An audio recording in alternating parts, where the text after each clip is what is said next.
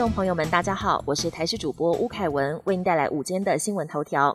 宝山宝二水库累积三十五点六万吨，石门水库进账九十五毫米。受到滞留封面影响，昨天全台降下明显雨势，也让不少水库稍稍解渴。其中桃园的石门水库进账了九十五毫米，是今年以来单日累积降雨最多的一天。至于供新竹用水的宝山和宝二水库，则是单日累积了三十五点六万吨。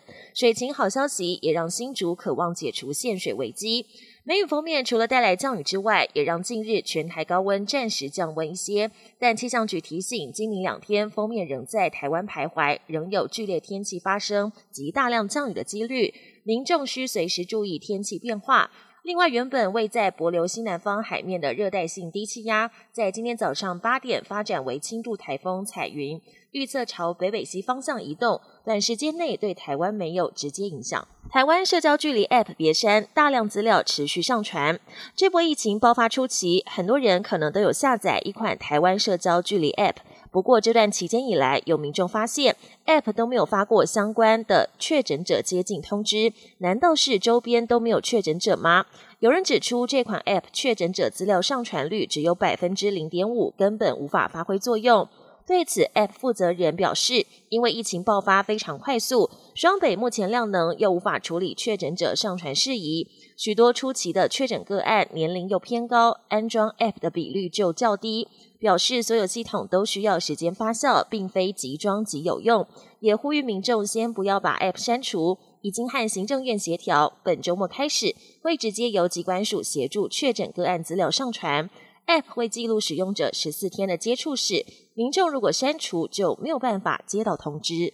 确诊数创新低，专家呼吁继续做好一件事。六月十四号之后有望降级。指挥中心昨天公布新增本土确诊两百六十六例，校正回归八十九例，数字明显有下降。指挥官陈时中坦言，经过两周三级警戒，从目前个案数来看，似乎有点效果。本周也许可以对疫情走向有初步研判。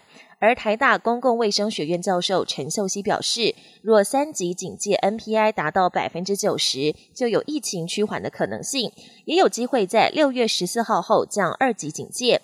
但有专家表示，从每天破百例的确诊人数来看，三级警戒也无法阻断在家庭、工厂、办公室、市场等会发生的传染链。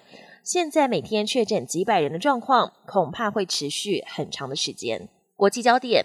六十三岁男不戴罩被枪毙，杜特地肯定警方严格执法。台湾现在严格防疫，民众出门没戴口罩就会被罚，但在菲律宾可能会赔上性命。当地一名六十三岁阿贝外出没有戴口罩，被防疫人员拦下，劝他戴口罩，结果阿贝就是不戴，还动手动脚，最后被警察当场开枪击毙，引起争议。菲律宾总统杜特地则是肯定警方执法，还批评阿贝违法不顾防疫，就该接受应有的处分。